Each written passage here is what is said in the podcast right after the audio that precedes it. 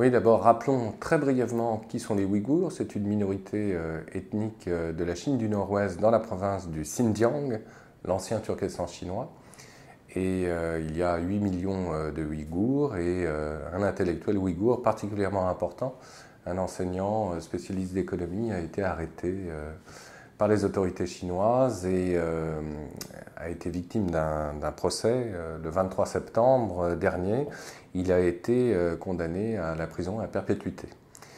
Euh, cet intellectuel, disons-le, est le dénommé Ilham Toti. Et Ilham Toti, euh, qui n'était pas pourtant sécessionniste dans ses propos, a fait les frais finalement d'une politique de répression assez forte à l'encontre de cette minorité, sans doute après que celui-ci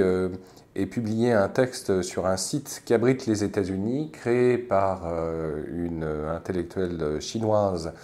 euh, vivant aux États-Unis depuis 1991, la dénommée euh, Tsao Yasue. Et en traduction française, le titre de l'article d'Ilam Toti était le suivant Mes idéaux et mes choix. Et dans cet article, pas du tout virulent et anti-chinois,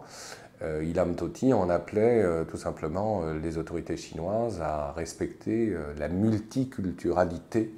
de la Chine et du rapport du gouvernement central à l'égard des minorités ethniques. Et manifestement, ça n'a pas plu en haut lieu.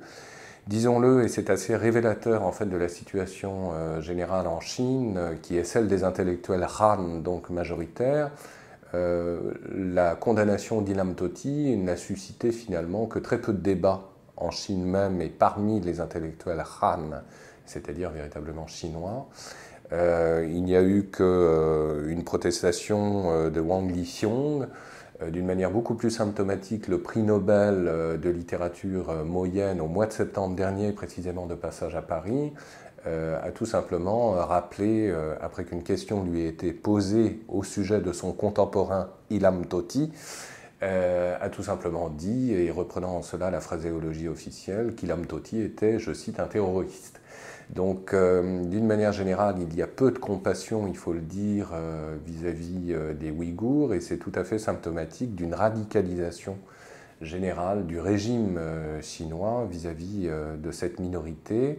Sur fond euh, de crispation identitaire, d'ailleurs, il faut le rappeler, euh, côté euh, ouïghour, bien sûr, et de crainte pour le régime de, Pékin